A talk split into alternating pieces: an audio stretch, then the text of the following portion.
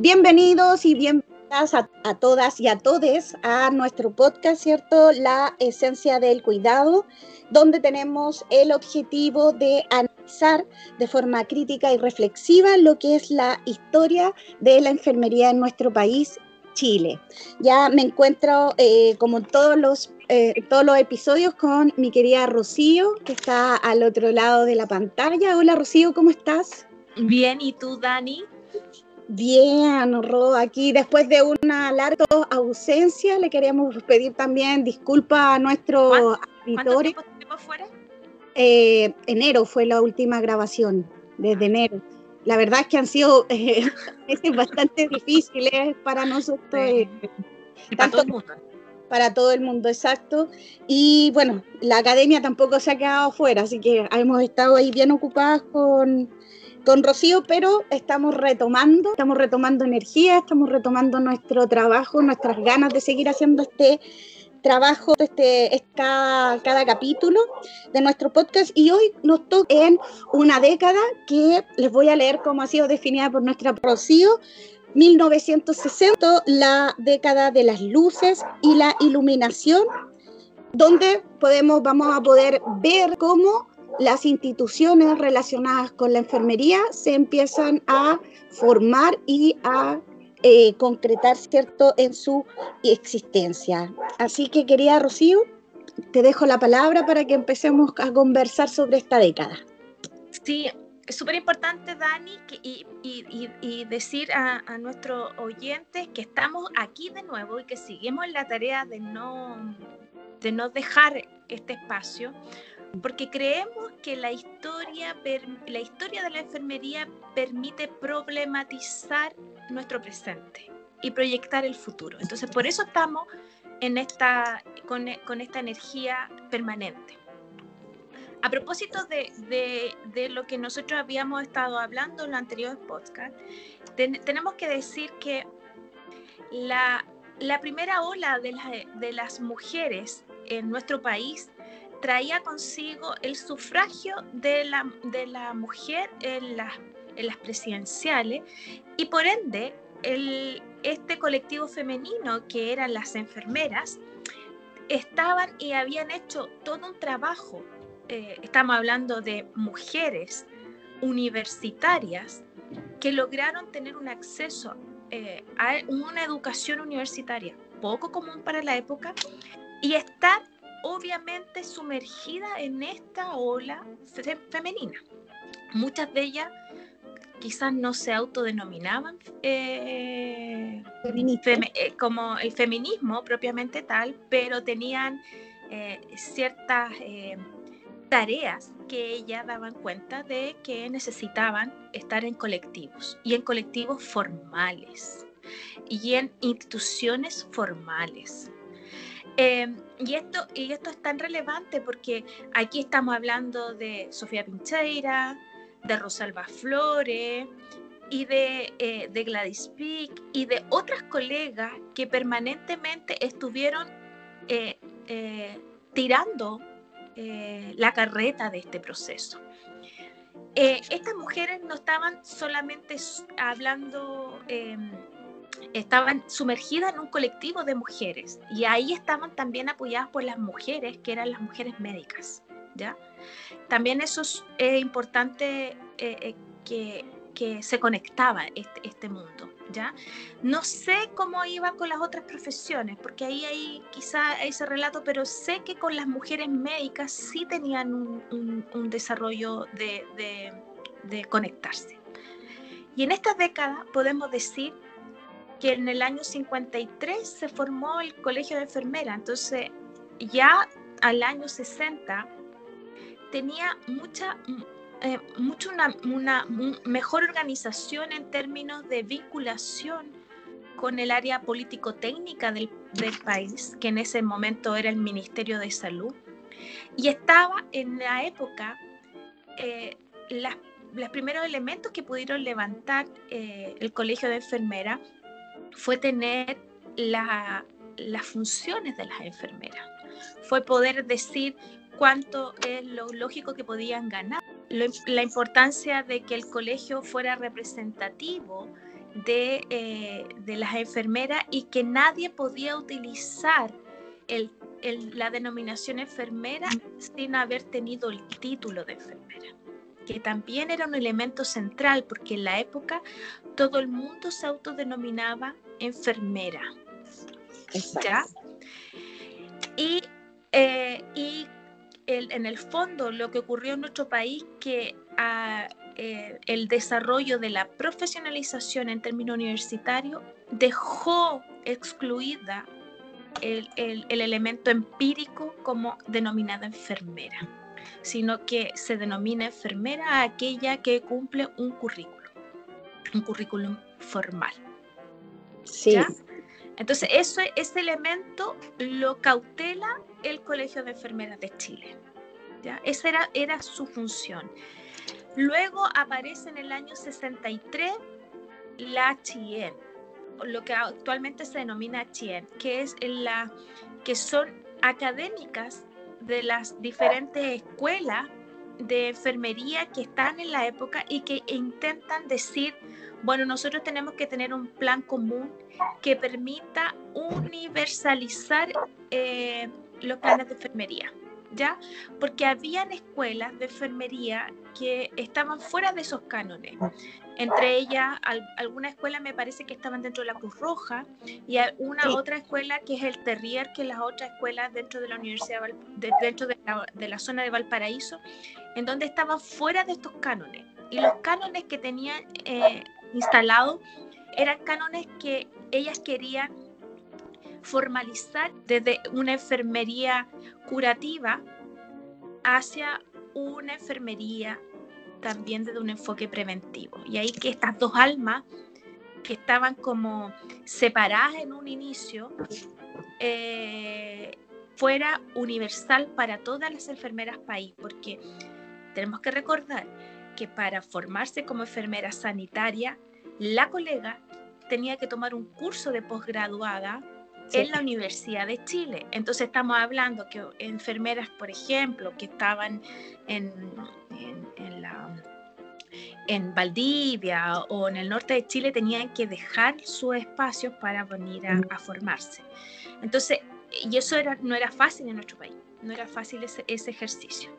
Entonces, eh, también eso es un tremendo, una tremenda cambio porque eh, en, de alguna otra forma las enfermeras toman la decisión de unir un plan común. O sea, imagínense, en la década del 50 y 56, las enfermeras tomaron la decisión y dijeron, sí, ya, basta de esto. Nosotros ahora generamos un plan común en donde existen estas dos almas.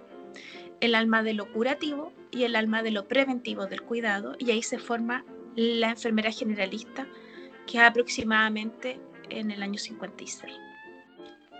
Entonces, el año 60 es un año de muchas, muchas transformaciones y de, y de empezar a armar la institucionalidad y de empezar a tener energías en armar esta institucionalidad, de tener eh, ganas, ¿cierto? De tener eh, ilusión del futuro. Entonces es una década de ilusiones, es una década de que todas las enfermeras ya son más enfermeras, eh, que están más convencidas de, hacer, de, de, visibilizar su trabajo, por lo tanto hay una, hay una energía muy em, que se denota mucho en sus escritos. No sé si Dani, tú ahí quieres decir algo al respecto. Sí, quiero, quería como ir, ir tomando algunos, algunos hechos, ir complementando lo que tú dices. Eh, en relación, ¿cierto?, a algunas, algunos levantamientos eh, de revisión, ¿cierto?, de la revista Enfermería, que era la, revista que tenía el Colegio de Enfermeras de Chile, eh, y era el, el, medio donde se comunicaba, ¿cierto?, con, aquellos, con todas las enfermeras de, del país. ¿Ya? Y una de las cosas que me llama la atención, que en relación a lo que tú estás diciendo, con estas ganas de que tenían las enfermeras, determinar cuál era su rol verdadero dentro de la sociedad y cuáles eran sus responsabilidades desde el punto de vista legal también y en la praxis diaria, eh, ya que eh, habían algunas malas prácticas que se habían o que se denuncian, ¿cierto?, dentro de los escritos, por ejemplo, de que se, le delegan eh, muchas funciones que son de, de, responsabilidad médica a las enfermeras sin tener un respaldo por medio de los registros, ¿cierto?, de esta delegación, o que a veces las indicaciones médicas estaban relacionadas con cosas que tenían que decidir las propias enfermeras de forma autónoma. Entonces ahí vemos como hay un conflicto, ¿cierto? Tanto en la praxis como desde el punto de vista de la figura social que tiene la enfermera, porque socialmente la enfermera tenía una buena imagen y por lo tanto la sociedad esperaba de ella que actuara de forma responsable. El punto es, si yo no tengo delimitado cuál es mi campo de acción, es difícil que pueda asumir responsabilidades si no tengo claro cuál es mi responsabilidad. Entonces, en ese contexto es que en el cuarto Congreso Nacional de Enfermera, eh, el cual se eh, realizaba, ¿cierto? Se iba a realizar en la ciudad de Valdivia, eh, entre los días 21 al 27 de noviembre. El título del Congreso o, el tema que congregaba a todas las enfermeras de Chile era Funciones de la enfermera en Chile. Así se llamaba el Congreso, ese cuarto Congreso Nacional de Enfermería, y tenía tres eh, objetivos. El primero, analizar y revisar las áreas de funciones de la enfermera en relación a las necesidades de atención del individuo la familia y la comunidad. Segundo objetivo, analizar las bases de la carrera funcionaria de las enfermeras. Tercero, informar sobre los cambios en los programas de las escuelas de enfermería para formar la enfermera que el país necesita. Entonces aquí vemos cómo desde esta, desde esta reflexión de, de pensar en cuál es mi campo de acción, vemos que no solamente el tema de la carrera funcionaria es importante, sino que también la, de la formación y entra la academia también como una arista importante en esta definición para, para esta enfermería, que es la que queríamos en Chile. Entonces, acá también esto creo yo que al tener, al, hacer este congreso, este, este, o elegir este tema, también lo que está dando cuenta es del proceso reflexivo que venían haciendo las enfermeras chilenas a partir de las décadas anteriores. Y también hay que recordar que estas enfermeras tuvieron la opción de salir a, formarse y a especializarse en posgrado eh, financiados por distintas fundaciones desde, desde el área, todo desde desde el país de Norteamérica. ¿cierto? Sí, la Fundación Rockefeller y la Fundación Kellogg. Kellogg, exacto. Y también la OMS tenía también algunas becas eh, para formación. Entonces aquí uno ve cómo hay una congruencia en este, en este, en el desarrollo de esta reflexión para llegar a este punto donde venimos con estas enfermeras que en los años 50 empezaron a salir y empezaron también a ver cómo se hacía enfermería en otros lugares. Empezaron a hablar de enfermería, empezaron a preguntarse, pienso a yo. conectarse con el mundo, claro. Exacto, yo solo estoy tratando de ponerme en el lugar de ella y, por ejemplo, llegar a otro país que te pregunten, oye, ¿y cómo es la enfermería en Chile? Estamos hablando de una época donde no había internet, donde yo no podía googlear esto. Entonces, debe de haber sido... El teléfono tampoco era fácil, ¿no?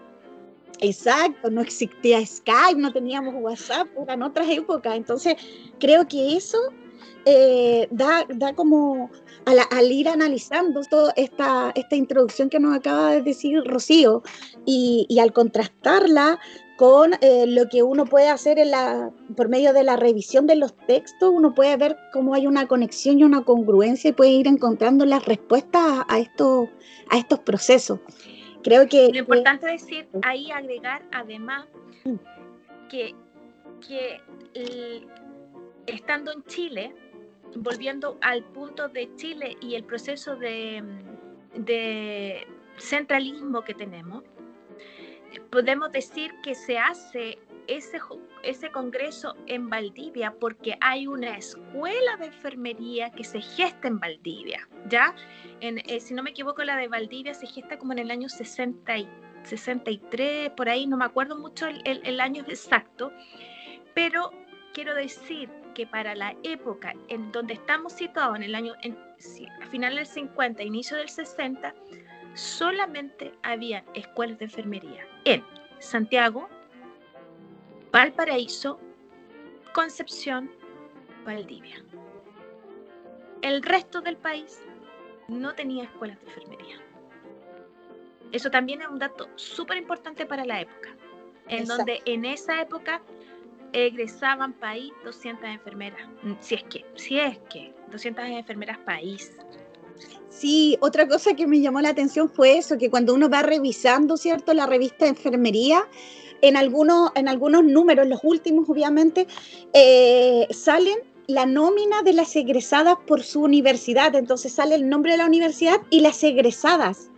Y también hay otro, hay otro tomo donde describe la, cómo se van asignando los distintos eh, puestos de trabajo de las enfermeras a nivel nacional.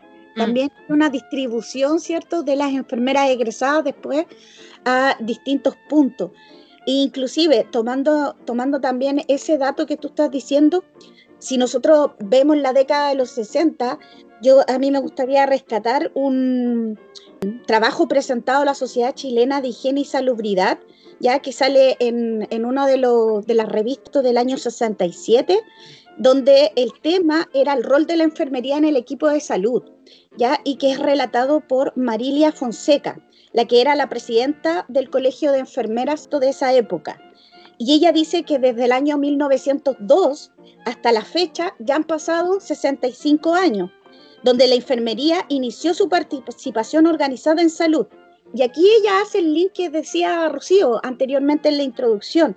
Dice, grandes cambios se han evidenciado en esta área donde tuvo mayor importancia en el comienzo lo curativo. Y ahí hacemos el link con este plan de estudio que era eh, de las enfermeras hospitalarias. Así es. Dice, eran de tres años. Exacto, que eran tres años que tenían que estudiar.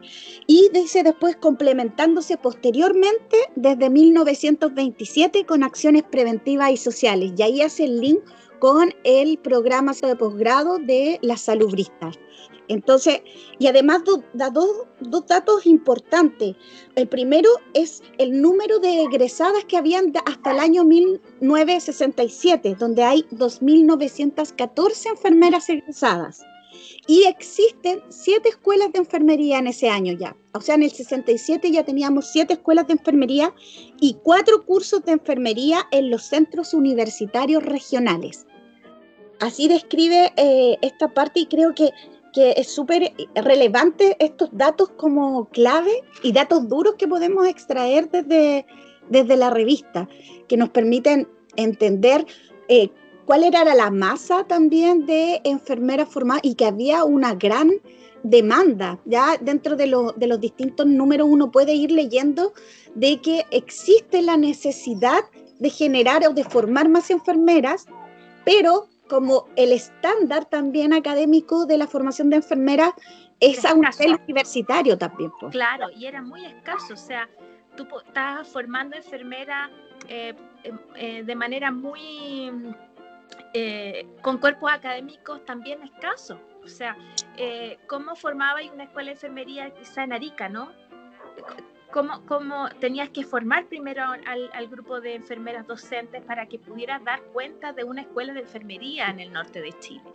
Pero si uno, da, eh, si uno hace un análisis crítico, yo creo que el norte de Chile estaba desolado, desolado del punto de vista de la formación de enfermeras profesionales. Eh, estamos hablando que la enfermería profesional se sitúa en la quinta región, o sea, cuarta, tercera, segunda y primera región, no, estamos hablando de miles de kilómetros donde no había una escuela de enfermería. Entonces, allí hay una, una, una, marca, una marca muy importante de, eh, de, la escasez de enfermeras para la, para la época. Pero amén de eso, lo que tú estás diciendo además es súper relevante que, que a propósito del Servicio Nacional de Salud, ¿no? El Servicio Nacional de Salud también fue un, un ícono en ese, en ese espacio y una sinergia, porque al, al, proceso del Servicio Nacional de Salud, uno de los elementos que ellos instalan es que exista enfermería profesional de Arica Punta Arena. Entonces, cuando el Servicio Nacional de Salud implementa estos cargos, y como dice la Dani, en, en la revista del Colegio de Enfermeras se va mostrando cómo las enfermeras van ocupando esos espacios, es porque esta colega que se formó en, en, em, Valparaíso o se formó en Santiago, va y asiste hacia regiones eh, o, las colegas que vienen, eh, que tienen que venirse de Arica o de Antofagasta a estudiar enfermería, vuelven a, su región. Entonces, es súper relevante esta, esta imagen de cómo la mujer debe eh, dejar su hogar para, para, para estudiar. Eso es como también súper importante remarcar que nuevamente vemos esta imagen de mujer que eh, quizá tiene que postergar su maternidad o, se casó y está con hijo y tiene que quiere estudiar enfermería y no puede o si no cómo lo hace te fijas es una serie de situaciones que, que uno se va escarbando en la historia de vida de, la, de esta enfermera muchas de ellas vamos a verlas que porque están eh, generalmente son solteras tienen porque optan en, en una forma de vida distinta al, resto de las mujeres. Exacto, sí. Mira, tomando en cuenta eso que hablabas tú de, del aniversario y lo importante que era el Servicio Nacional de Salud, ese mismo, en esa misma época, en el año 67, también en la, en la revista sale lo referente al aniversario número 48 de la Escuela de Enfermería del Servicio Nacional de Salud. ¿ya? Y mm, que ellos celebraban la fundación de su escuela los 5 de septiembre de cada año, y el discurso de este año estaba eh, a cargo de la directora de la, de la Escuela de Enfermería de la época, que era Irma Olivarí. Y eh, pasan bastantes cosas eh, durante la, ceremonia ¿cierto? del aniversario. Y durante el discurso, la directora entrega el pergamino de recordatorio al primer enfermero graduado en la escuela, que era Waldo Alfaro, y que inclusive yo tengo acá la cita textual de lo que ella dice en la parte del discurso cuando va a ser entrega el premio al primer egresado hombre, ¿cierto? Dice, no queremos dejar pasar esta oportunidad sin mencionar al primer enfermero universitario graduado en esta escuela el año pasado, porque simboliza un avance efectivo en nuestra profesión al incorporar a ella a un joven brillante, Waldo Alfaro, que a no dudarlo destacará en la profesión y dará más amplitud a nuestras funciones profesionales. Lo encontré, era importante destacarlo porque nosotras siempre hemos sido una disciplina que ha sido afectada ¿cierto? por el tema de las brechas de género pero también dentro de nuestra propia, de nuestra propia disciplina y nuestra propia historia, ¿cierto? como enfermeras chilenas, también teníamos este episodio o estos episodios que eran totalmente ¿cierto? Eh, inversos, donde teníamos esta como... Discriminación. Discriminación frente a lo que eran los varones para que estudiaran enfermería. Y también estos hitos que significaban tener el primer hombre egresado enfermero. ¿cierto? A pesar de que todo el discurso después sigue siendo enfermeras. Eso también me llama mucho la atención. Por ejemplo, dice enfermeras egresadas, aunque haya un hombre en la lista. y ahí uno va viendo, ¿cierto?, cómo son esas mismas cosas que, que nosotras ahora también eh, decimos que debe haber un cambio. Y ahí uno puede entender también lo que se siente y el proceso que significa estas brechas de, de género, que van más allá, ¿cierto?, de, de simples cosas o de simples creencias que, cada uno pueda tener frente a, este tema, sino que son, son cosas que se reflejan en acciones diarias, en, el diario vivir. Y otra cosa también importante que hace eh, Irma Olivarí en el, durante el discurso, da un homenaje a la señorita Gladys Pick. Mira. Sí, actual enfermera jefe del Servicio de Enfermería a nivel nacional y es por su destacado labor durante 30 años a ejercicio profesional como miembro, consejo asesor de la Escuela de Enfermería desde 1955. ¡Wow! Y además, otra cosa, de verdad que fue como un hallazgo este, este discurso, porque además ella destaca que su escuela fue la primera en tener una directora enfermera. ¡Wow! Podemos ver, sí, podríamos... Eso es súper potente. Porque efectivamente la Escuela Universidad de Chile, su primera directora no era una enfermera, ¿no? era médica. Entonces, eh, eh, esos son discursos ah, de absoluto mm, identidad, ¿no? Exacto, exacto. inclusive también tiene un tiempo para hablar sobre la preocupación de las enfermeras que estaban a cargo de formar a las futuras enfermeras, o sea, de las enfermeras docentes de la época, que ellas lo denominan como instructoras. ¿Ya? Y dice la preocupación por el perfeccionamiento docente, declarando que desde que se creó el curso para docentes en salud, ya había un curso para docentes de salud donde mandaban a las enfermeras instructoras que iban a formar a Exacto, y dice que desde que se formó ese curso, ellas como escuela envían a sus instructoras y que se seleccionan a algunas de ellas para realizar estudios en el extranjero. Entonces, además está diciendo, no solamente las formamos específicamente, sino que algunas las becamos para que vayan afuera a formarse. Entonces, ahí entendemos como la importancia también de la formación del posgrado, ya desde finales de los 60. Sí, súper bien, Dani. Hay, dos análisis súper interesantes de este discurso.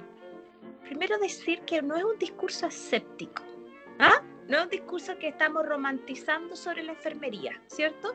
Es un discurso que da cuenta de hechos que ella le coloca eh, adjetivos, ¿cierto? Que le coloca adjetivos calificativos y que son, y que yo diría que demuestran una madurez súper, súper fuerte que cuando uno de repente escucha ciertos discursos dentro de la propia enfermería, uno los escucha como muy asépticos, como digo yo, como, como que no tienen una postura, ¿ya? Que, que, que, que fue como diría lo que, que, nos reflejó como en los 90, no sé, como que estas cosas como... Como que estábamos alejadas, es como que escuchábamos un discurso pero no nos hacía eco, porque no nos es, parte de... Eso, en cambio cuando ella dice estas cosas identitarias y que, y que, y que son de, de de, pachorra, podríamos decir, de, oye, nosotros somos del de, eh, Servicio Nacional de Salud, somos una escuela del Servicio Nacional de Salud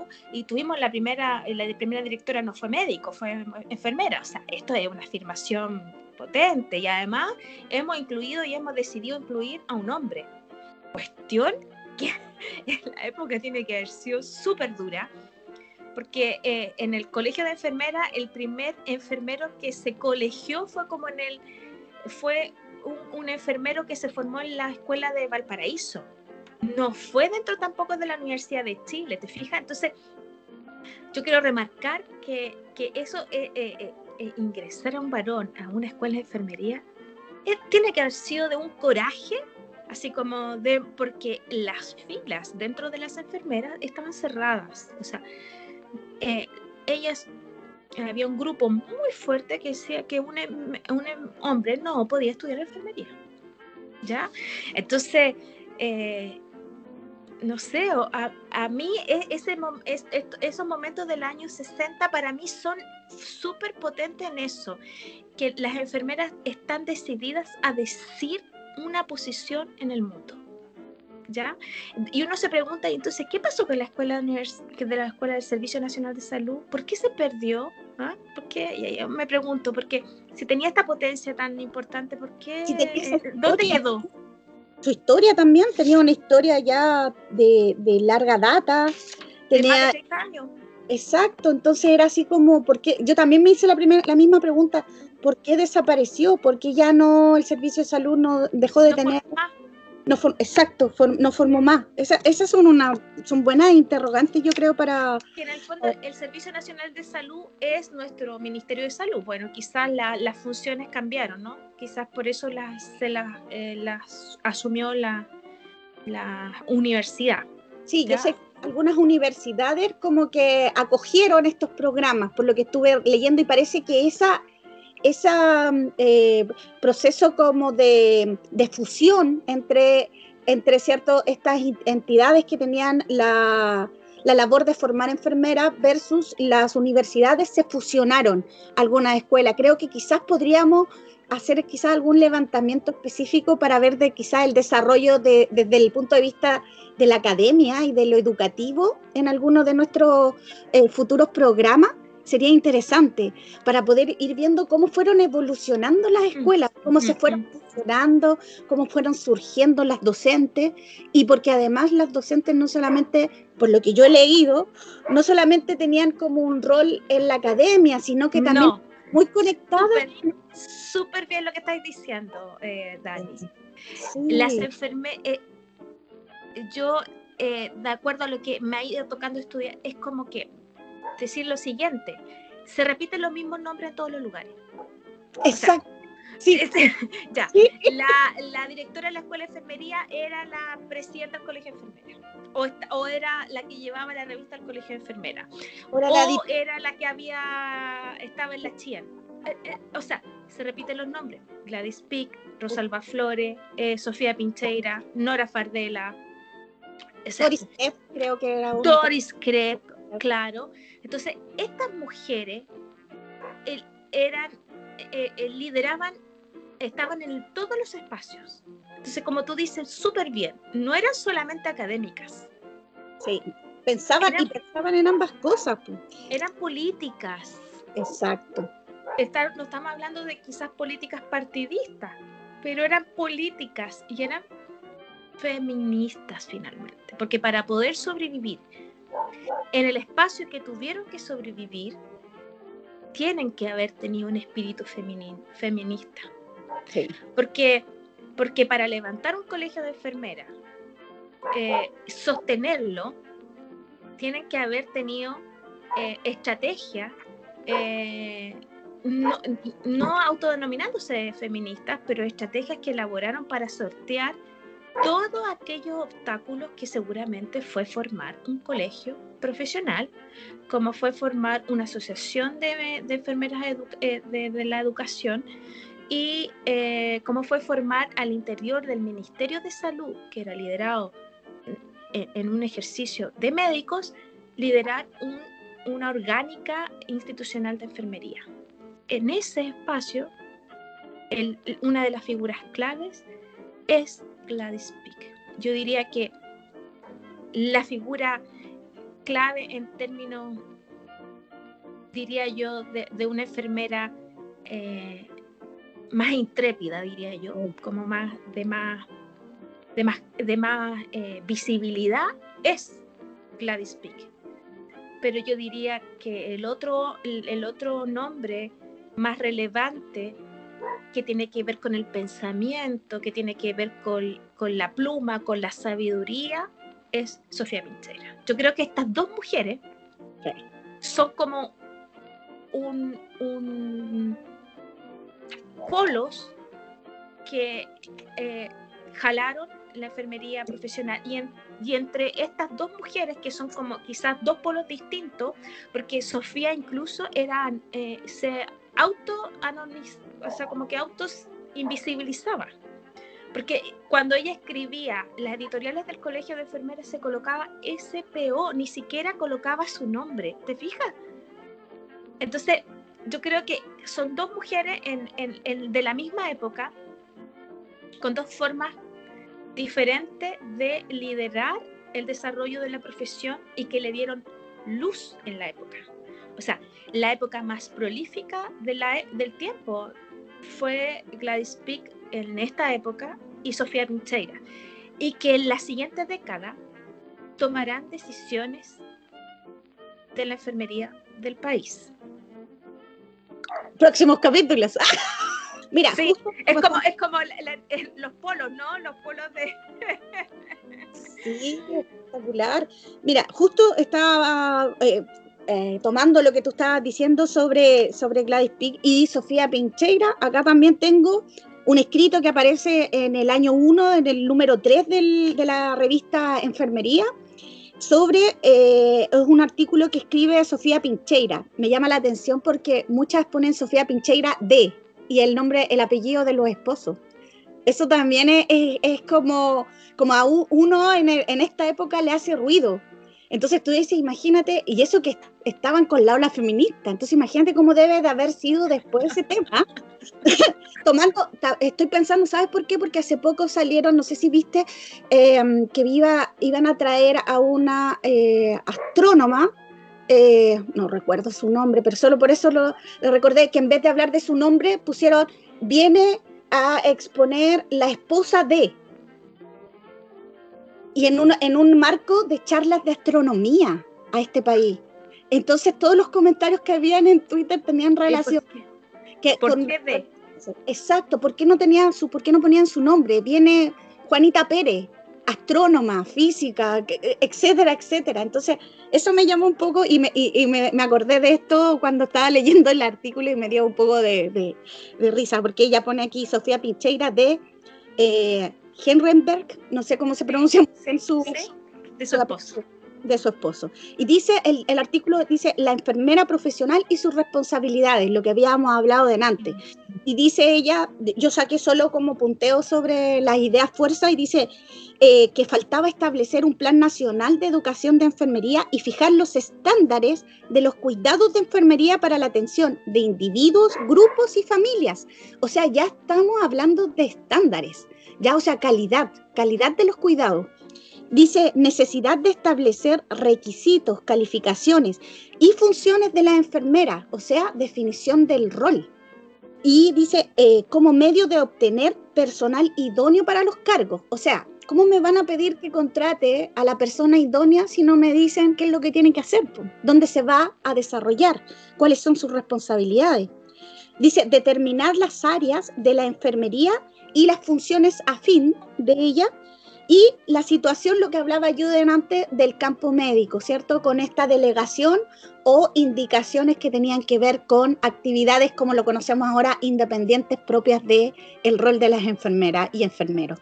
Entonces, me parece como súper eh, eh, inspirador y súper relevante lo que tú dices, que mm, este, esta, esta figura de Sofía Pincheira, sobre todo, me llama mucho la atención desde el punto de vista de la academia desde la academia me llama mucho que estuviera preocupada de definir cómo eran eh, este plan de estudio. Al final yo pensaba que, tenía relación con lo que son los requisitos que ahora nos piden la misma HIEN o la misma CNA, que son los estándares con los cuales nosotros tenemos que cumplir, o sea, los estándares mínimos. Eso es lo que estaban hablando ella, fijar el pico. Sofía Pinchera lo habla del año 34 en adelante. Lo que pasa es que eh, este, este documento da forma un poco más elaborada, pero ella lo habla del año 34. Del año 34 instala las diferentes temáticas de los planes de, eh, de, enfermería y cómo tenían que ser. Por eso, por eso como yo digo, Sofía, ella es mucho más, diría yo, más estudiosa, más, más acuciosa, más, más de funciones, más definiciones, más de, de organización de la enfermería chilena. ¿ya? En cambio, la, la Gladys Peak tiene una función más bien política, diría yo, que la función más bien de, de, la dirección, de, de, dirigir grupos, eh, de estar en conexión con los varones además que ella tiene la realidad o la visión general del país, porque ella es la enfermera que está encargada en el, en el ella es, salud. Ella es la voz de la enfermería del país, o sea, estamos hablando de toda de Arica Punta Arena, o sea, ella era la que guiaba todo el proceso. Entonces, también hay que mirar la figura, o sea, si las enfermeras durante el año 30 eran tratadas como las empleadas domésticas, de los médicos, han pasado solamente 30 años en ese ejercicio. Entonces, ¿cómo esta mujer tuvo que de alguna otra forma validarse al interior del Servicio Nacional de Salud y demostrar y estar permanentemente demostrando que las enfermeras hacían su pega y que, y que de alguna otra forma en esta, en esta precariedad de no saber cuáles son sus funciones, ellas tenían que sortear muchos elementos, eh, entre ellos de toma de decisiones duras y, de cómo no afectar la, hegemonía y el poder de la época, que está eh, concentrada en el espacio médico. Entonces, no tiene que haber sido un liderazgo eh, fácil de llevar, la de Gladys Peak. y, y, seguramente si uno hace un análisis crítico, ella tiene que haber asumido quizá incluso más que un liderazgo femenino, a veces transformado ella misma en un liderazgo masculino. bueno, después podemos hacer otro análisis, pero a diferencia de Sofía, ¿no? Que estaba quizá un poco más, menos expuesta a eso, pero que estaba en un análisis permanentemente escrito y de, escrito y de escritura, ¿no? Y dando luces de lo que teníamos que, reflejar y hacer. Así que yo creo que ellas son dos personajes maravillosos, maravillosos de la época, o sea, eh, y, que, y que si uno mira después, uno hace el análisis de la revista, la Sofía era la editora de la revista y la Gladys Speaker era la, la presidenta. Entonces, ahí hay un diálogo y yo creo que también de diferencias, ¿no? Sí. Eh, que tiene que haber sumado. Exacto, yo creo que esa diferencia al final hizo sinergia para, para la disciplina y para la profesión de la enfermería en ese, en ese momento. Mm. Porque, porque creo que es importante y por eso hablábamos de la academia y de este rol de la, de la, de la academia, no solamente en la academia, sino que también en lo que era la profesión y lo que estaba pasando con la profesión y la disciplina en ese momento. Creo que eso es lo que, que también ha hecho que muchas docentes o muchas académicas salgamos o, o tratemos de, de, levantar la voz en estos tiempos de pandemia. Creo que cuando hay como estas crisis, y quizás eso es lo que ellas sentían, esta crisis eh, de definirse como enfermera, esta crisis de, decir, este es nuestro rol, esto es lo que vamos a hacer. Gracias a ellas no debemos pelear ahora por nuestras funciones.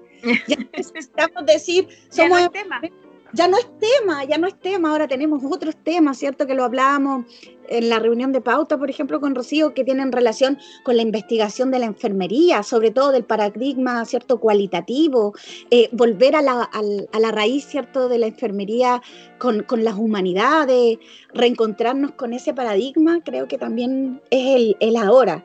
Y este otro, este, otra, este otro lado, el salir de la academia y empezar a involucrarnos, empezar a conversar, volver a juntar lo que hicieron estas mujeres, juntar la academia y la lo político, con lo político.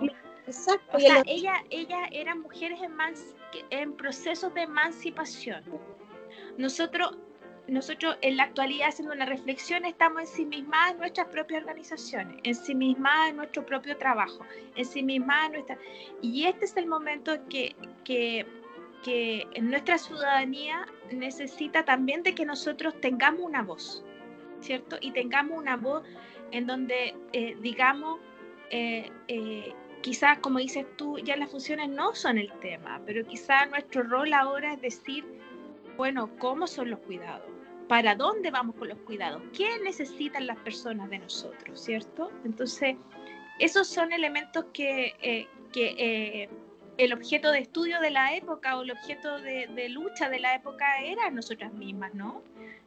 De los años 60. Entonces, quizá el, actual foco quizás no está en nosotros, ¿no? Está, en, en, las personas con las cuales nosotros cuidamos. Entonces, yo creo que este, este es el, eh, esto es lo que queremos eh, este diálogo con Daniela, este, este problematizar, este, este reflexionar sobre nosotros, nuestro, nuestro, nuestro pasado, reflexionarlo, traerlo al presente, masticarlo y, y, ser agentes de cambio en nuestros espacios, en nuestros colectivos, agentes de cambio eh, dialogantes, constructivos, eh, eh, las polarizaciones no nos sirven. O sea, yo, yo leo, cuando leo a, a Pincheira y leo a Gladys Pick, tenían diferencias, pero había una unión clara.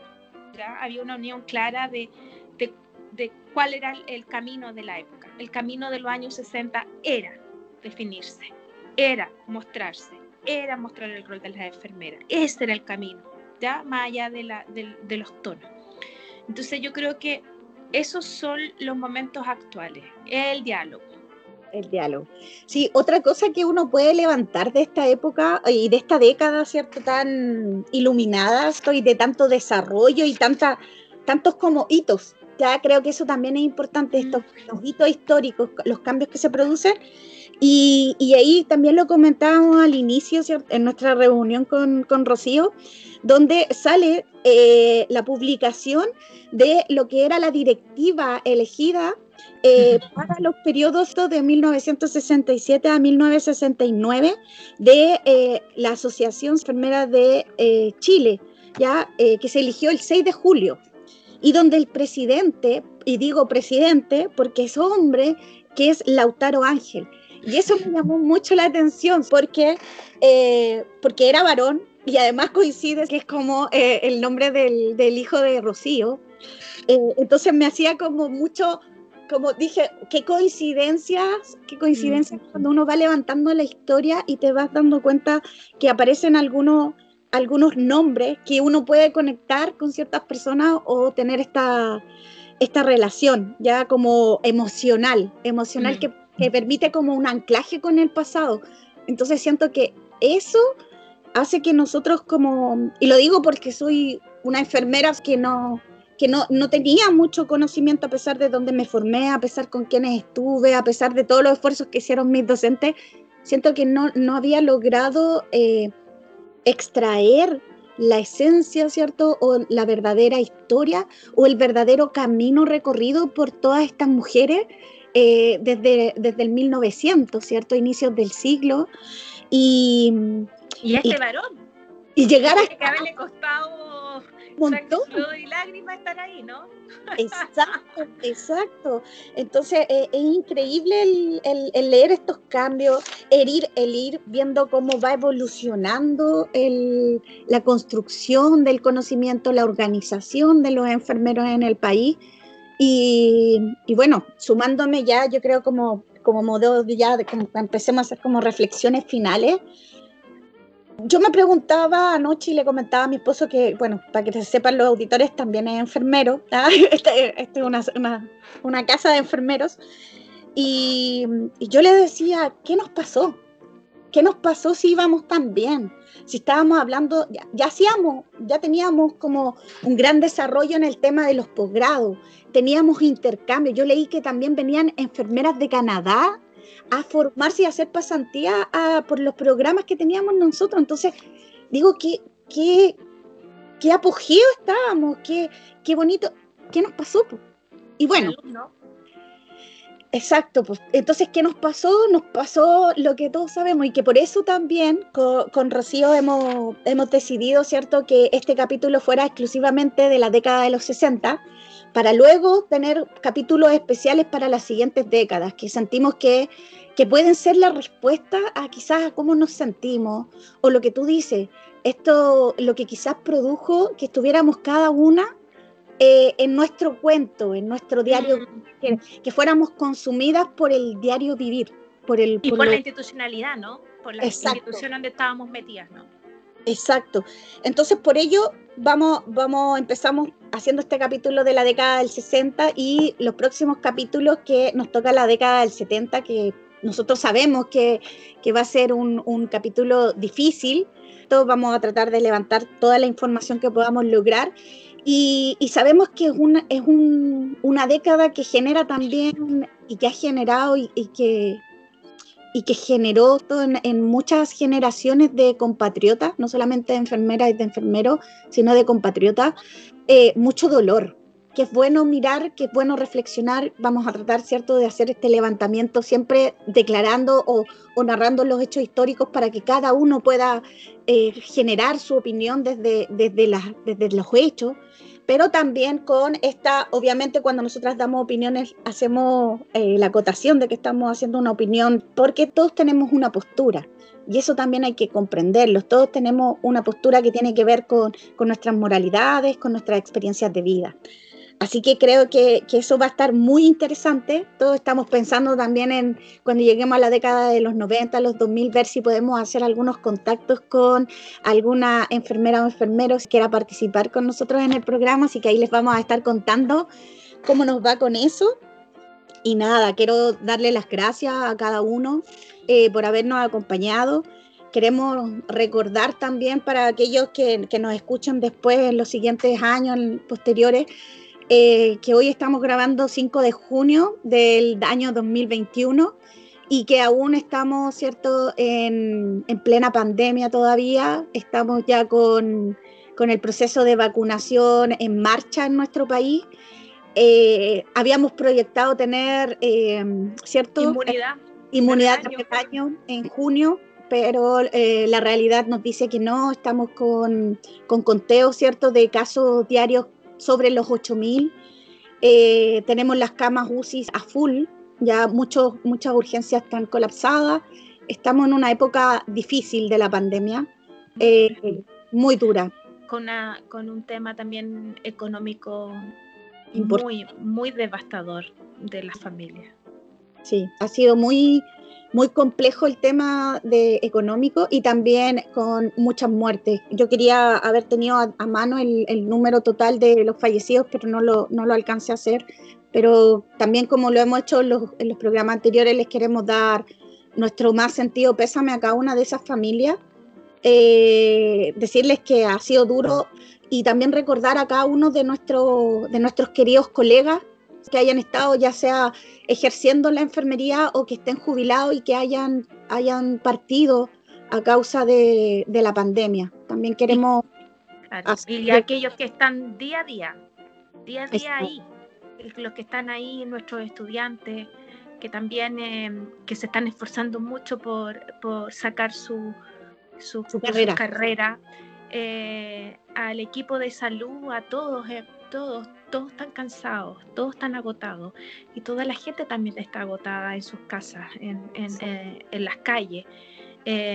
son tiempos duros, esperemos que la primavera también traiga la luz a este, a este tiempo. Y también reflexionando, como también decíamos con la Dani, que tenemos que vivir en estas dos vidas. Esta vida que, que quizás ya no va a ser la misma vida que nosotros la año, que, que teníamos, ¿no? Esta libertad absoluta, plena, donde quizás vamos a tener que vivir en esto, en, restricción, en... Por lo menos unos años más por lo menos unos años Exacto. Eh, hablábamos con Rocío de hablar como en un tipo de vida híbrida, híbrida, que, tenía, que teníamos dos opciones ya en los próximos años, o seguir viviendo con todas las restricciones que tenemos hasta el momento, o una opción B, que puede ser un híbrido, ¿cierto? Con características de la vida que teníamos previa a la pandemia y algunas características de las cosas que adoptamos durante la pandemia creo que tenemos que empezar a, visualizar un, futuro así para que podamos ponernos y empezar a pensar qué vamos a hacer, cómo vamos a, ir evolucionando tanto en los cuidados como en la academia. Eh, creemos que ese, ese, es el punto y, bueno, los seres humanos y, los... ¿no? Exacto. No seguirnos frustrando. Exacto, y los seres vivos tenemos la capacidad de adaptarnos, ¿cierto? Hay una, toda una teoría sobre la evolución de las especies que tiene relación eh, con el factor, ¿cierto?, de la adaptación. Y creo que nosotros los seres humanos tenemos que aprovechar la tecnología, la conectividad para poder buscar, reflexionemos, conversemos, cómo podemos mejorar nuestra realidad, lo que nos tocó vivir ahora, cómo ayudamos, cómo apoyamos a los colegas eh, también yo quiero eh, eh, sumarme a lo que pidió Rocío también o a la, reconocimiento, el, tema de la salud mental. A mí me tiene demasiado preocupada, creo que todos estamos muy afectados con el, con el área ¿cierto? de la salud mental, pero ahí han salido algunos estudios donde ha hecho énfasis en lo que es la salud mental de los niños y de los adolescentes. Creo que ha sido mm. muy duro para ellos, creo que vamos a tener que plantearnos, vamos a tener que empezar a ver eh, hablar con neuroeducadores, hablar desde la neurociencia, hablar desde la sociedad, desde la antropología, cómo vamos a ir subsanando todas aquellas cosas que va a producir en nuestros eh, futuros integrantes de la sociedad que van a ser los niños y los adolescentes. Creo que eso es importante y también eh, creo que es importante no solamente pensar en darle aplauso a la gente de salud, creo que debería de haber alguna quizás algún pronunciamiento eh, más allá de simples felicitaciones.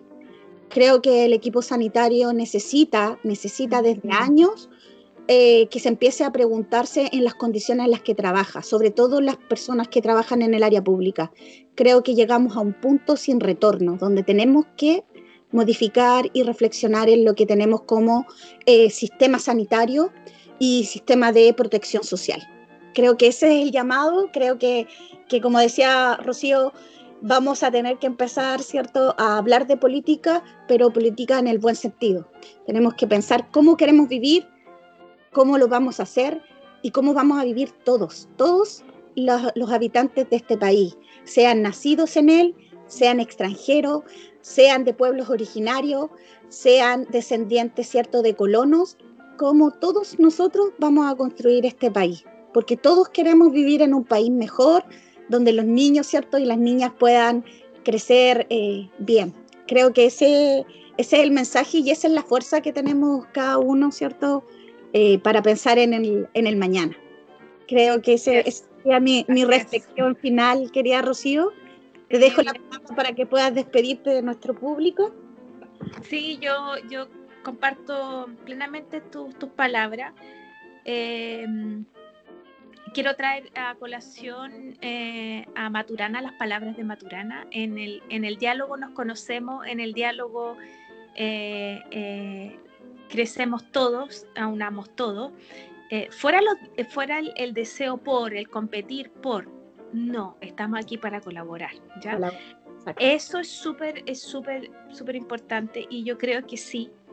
Me suma las palabras de la Daniela en términos de que eh, estamos viviendo en nuestro país eh, cambios decisivos, eh, en donde aquí cabemos todos, nadie sobra, nadie sobra, y, y porque queremos que muchos de nuestros niños, niñas, se sientan en este país felices, porque finalmente eso es lo que queremos. Que, que, los que estamos aquí, los que crezcan aquí, sean felices. ¿ya? Así que esa es la, esa es la reflexión final. Bueno, queridos audiencia, ahí vamos a estarles dando eh, nuevas noticias. Síganos en nuestras redes sociales. Vamos a tener los futuros eh, capítulos, les vamos a ir contando cómo vamos a ir evolucionando en todo este proceso del podcast. Y nada, un abrazo a todas, a todos y a todes. Que tengan un, un buen fin de semana, una buena semana y que bueno, que sigamos, sigamos trabajando colaborativamente. Creo que ese, ese es el concepto, porque la colaboración produce sinergia y es lo que necesitamos. Necesitamos potenciarnos como seres humanos. Así que muchas gracias a todos y nos vemos en el próximo capítulo. Chao, Rocío, muchas gracias por acompañarnos. Chao, chao, Dani, un abrazo.